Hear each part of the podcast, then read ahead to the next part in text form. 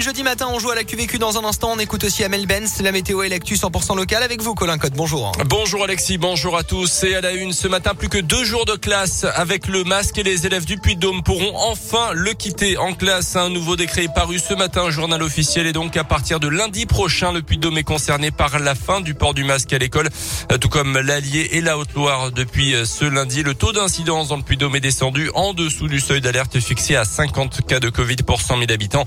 En revanche, le masque restera obligatoire pour les profs et le personnel de l'éducation en contact avec les enfants. Les sages-femmes dans la rue aujourd'hui, une grande manif nationale est prévue à Paris. Ce midi, 130 sages-femmes vont partir en bus ce matin depuis le Puy-de-Dôme et l'Allier pour y participer avec deux revendications principales. Une hausse des salaires puisqu'elles veulent plus que leurs cinq années d'études soient plus reconnues.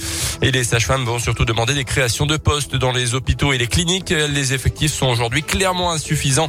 C'est ce qu'explique Pascal Ressouche, la représentante de l'Organisation nationale des syndicats de sages-femmes en Auvergne-Rhône-Alpes. Nous, en tant que sage-femme libérale, on, récupère des patientes qui sortent tôt.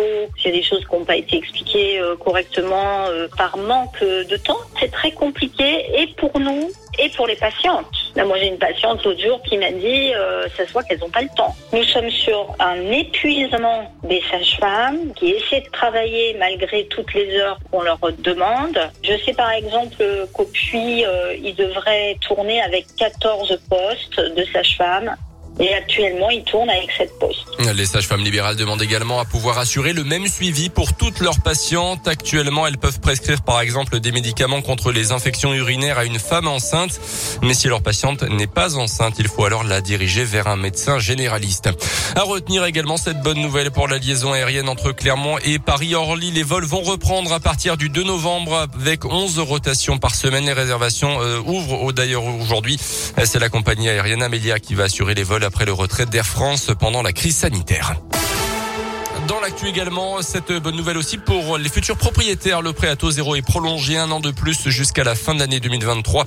Annoncé hier la ministre du Logement Emmanuel Vargon, les conditions de ressources pour y accéder sont maintenues.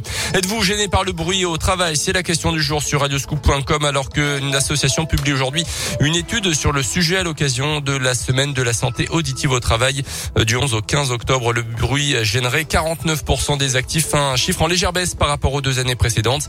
La catégorie professionnelle la plus victime du bruit au travail, ce sont les ouvriers loin devant les cadres.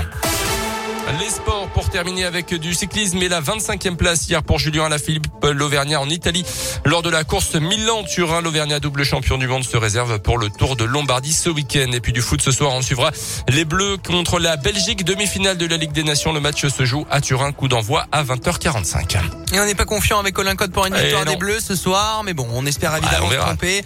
Euh, demi-finale et on affronterait peut-être si on gagne l'Espagne dimanche euh, en finale. Ce serait cool de voir une finale de, de l'équipe de France. 9h04. 2024.